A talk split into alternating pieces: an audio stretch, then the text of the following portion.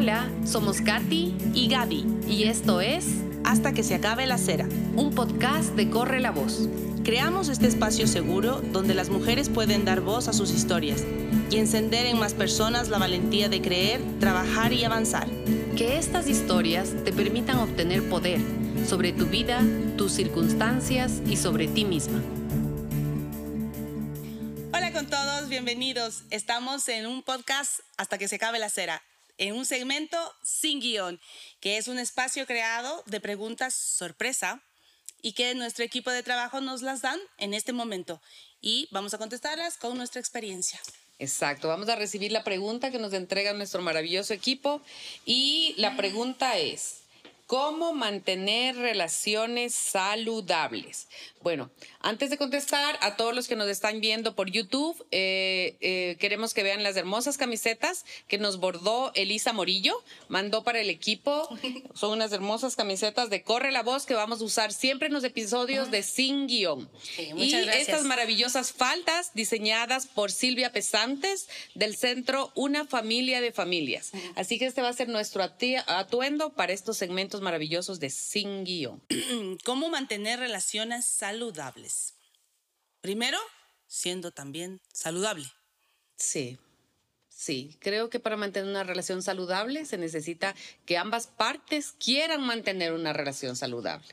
Creo que toda relación inicia muy bonito conociéndonos, ¿no es cierto? Y creo que uno ahí es el primer paso para mantener una relación saludable, ser uno no engañarse de, no engañar a la otra persona de que es diferente. Pero es que es, difícil. Sí, porque uno trata de estar todo el tiempo así como mi mejor, versión, ¿no? Voy a poner mi mejor versión. Exacto. Quieres tu mejor versión. Es cuando como cuando conoces a alguien, te pones más arreglada, estás más guapa.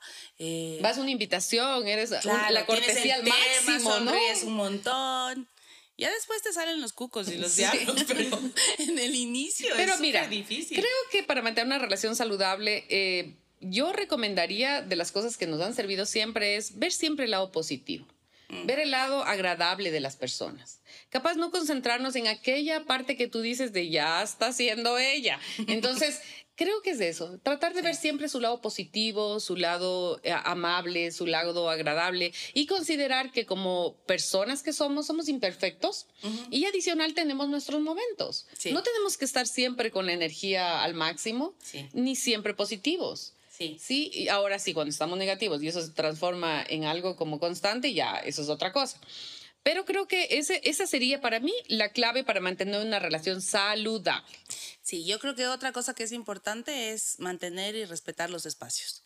Eh, creo que maravilloso. sí. No te voy a aplaudir, te voy a aplaudir porque por favor que eso es algo pero maravilloso. Lo dije. Sí, lo dijiste. no, pero yo, yo sí creo que eso es importante en las relaciones, por ejemplo, con los amigos. Mantener y respetar sus espacios, porque son individuales, es decir, tu familia, tus amigos, eh, son parte de tu vida, pero también ellos tienen su familia, su vida, sus amigos.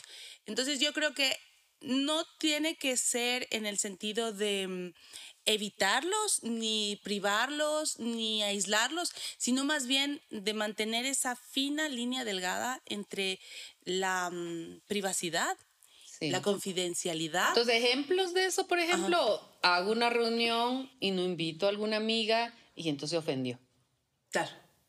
Bueno es que si solo fue una amiga y bueno, todos los demás están, yo también me ofendería. Sí, bueno, sí, ahí yo también me ofendería. Sí, también tienes toda la razón. Pero digo, si hago una reunión, eh, y no invitar a algún grupo capaz. Sí, sí, tienes toda la razón. No invito a algún grupo de amigas, porque hay varios grupos de amigas que uno mantiene. Ok, sí tienes toda la razón. Un tip, si vas a invitar una, invita a todas para que se evite el problema. Exacto. Ya, sí, muy bien. Y la otra es, es esto de, si quieren irte a visitar, te llaman, te avisan, te notifican, no te caen de sorpresa porque puedes estar en alguna onda, ¿no es cierto? Eso está como para mucho más jovencitos, ¿no? Sí, sí, sí, Ya, eso también me gusta a mí, que me avisen que van a ir y yo pues le digo si puedo o no puedo, o si voy a estar o no voy a estar, pero de repente te llaman de la casa que alguien está esperándote ahí y ¿cómo así? Claro. A mí me ocurre, por ejemplo, a veces cuando me reúno con mis amigas, eh, tenemos, yo tengo un grupo de amigas de, colegio y a mí me gusta eh, una, mm, ¿cómo decir? Una interacción que se genera porque nos reunimos, conversamos, nos reímos, somos quien somos. Decimos decimos la verdad, somos, nos contamos las historias. Como eran de chiquitas, auténticas. Cada una con su problema, con su alegría, con su felicidad. Pero sabes qué, te acaba esa reunión, te paras y te vas. Y ella sigue con su vida, yo sigo con la mía, la otra sigue con su vida. Y de verdad, de todo corazón, siempre estamos como pendientes. Pero eso es lo que te digo. Su privacidad. Entonces, mm, yo creo que las relaciones se mantienen cuando tú no invades su espacio, cuando esa persona no invade el tuyo, porque a veces corres el riesgo de que mm, te lo tomas como, como ya una parte, eh, es decir, cuando invades un espacio y Capaz cuando dices invadir es como comenzar a juzgar lo que te van contando, ¿cierto? Entonces, no, eso, eso es tal cual, Gaby. Cuidar una relación es de eso, ser nosotras y luego de eso ir a su casa y respetar lo que pasa ahí en esa conversación. ¿no? Porque luego, claro, comienzan los comentarios entre esposos o algo de que entonces comienza claro, pésima o cuando te involucras tanto en, algo y después resulta que hasta te peleas con tu pareja porque es que el otro tiene su criterio, tú no, y peleas ni siquiera por problemas propios, sino también peleas por problemas ajenos. Sí, a, mí, por ejemplo, otra cosa que me ha servido es em, si tengo mis amigas que alguna es alérgica a algo, y cuando hablo de alergia es alergia, y cuando hablo de si no le gusta es también no le gusta algo, entonces hay que respetar. Entonces siempre me he tratado en las reuniones que invito de que haya eh, productos o comida que la persona pueda comer. Eso a mí me ha servido muy bien, porque, yo he tendido a sentir ese, sí, eso de que cómo te agradecen de gracias por pensar en mí, o cuando tú vas a una reunión y saben que no te gusta algo, eh, lo vas a comer, pero no te gusta algo, no hablo de alergia, y te lo hacen con todo el cariño, justo lo que no te gusta pues nunca comer. Entonces también dices, ok, no sé qué pasó, pero bueno, también me manda un mensaje, ¿no? También me manda un mensaje. Pero bueno, esa, eh, capaz esos detallitos, cuidar el detalle para una relación saludable, sí es importante, cuidar el detalle. También yo creo que, a ver, en la pareja, eh, algo que sirve muy bien es... Mm, no, no, cómo cuidar una, una, relación saludable es, yo creo que algo que a mí me ha funcionado muy bien, es que yo peleo por lo que está pasando en ese minuto. Por lo que pasó hace un mes, hace un año, hace tres años, eso se aborró. No, peleo por... Hablamos de, relaciones románticas. hablamos de relaciones románticas. Yo creo que eso es súper importante para mantener una relación saludable. Porque si sigues acumulando eh, resentimientos o rencores, en algún día va a estallar. Entonces yo creo que para mantener relaciones saludables, el conflicto es de ese momento. Y se acaba en ese momento. O puede demorar un poquito más hasta que se, se, pongan las partes de acuerdo, pero si no, no puedes pelear por lo de hace 10 yo, años. Yo estoy, yo estoy completamente de acuerdo contigo. Y también como mujeres tenemos que aprender ciertas eh, reglas que deberíamos tener en una relación. Por ejemplo, los, los hombres son un poquito a lo que vinimos, son un poquito uno más uno es dos, eh, quiero blanco, quiero negro. Con ellos es así y esa parte es así y hay que aceptarla y entenderle. Y las mujeres un poquito divagamos, nos vamos por las nubes, nos vamos por los rincones. Entonces, eh, si te preguntan, eh, Katy, eh, ¿qué quisieras comer ahora? Eh, y yo digo, no sé, elige tú y trae hamburguesa y a mí no me gusta. Y tú querías pollo. Pero yo le dije, trae cualquier cosa. Entonces quizás ser clara, ¿no? Quiero pizza. Pero sabes qué, yo creo que eso es parte de la edad. Por ejemplo, yo de más jovencita, cuando estaba en mis 20, a mí me decían, ¿qué quieres? Y yo siempre decía, lo que tú quieras. Y entonces me daba algo y yo eso no quería. Entonces era ese miedo o tal vez hasta inclusive el el no saber qué quiero realmente, pero tú sabes lo que no quieres a veces. No sabes lo que sí quieres. Hay que ir desarrollando. lo que no quieres. Entonces hay que irles desarrollando. Yo creo que hoy por hoy, a tu edad y en la mía, sabes exactamente dónde, cómo, cuándo y claro, por qué. y eso hace y no transas. Sea la relación saludable, sí, es verdad. Claro. Sí, entonces ya sabes que quieres siempre de desayuno, de almuerzo, de merienda, tú ya sabes. Y que cuando algo se improvisa también ya sabes. Y que el jugo verde no puede faltar nunca. Entonces sí, es verdad, con los años uno aprende, pero qué bonito que desde antes una comience a ir desarrollando esto. Y como tú dices, si estamos hablando hoy día no tengo por qué traer lo que pasó ayer, porque eso ya pasó. Sí, esa es una muy buena técnica para. Si no lo cerraste, ya pasó. Sí. Ya pasó.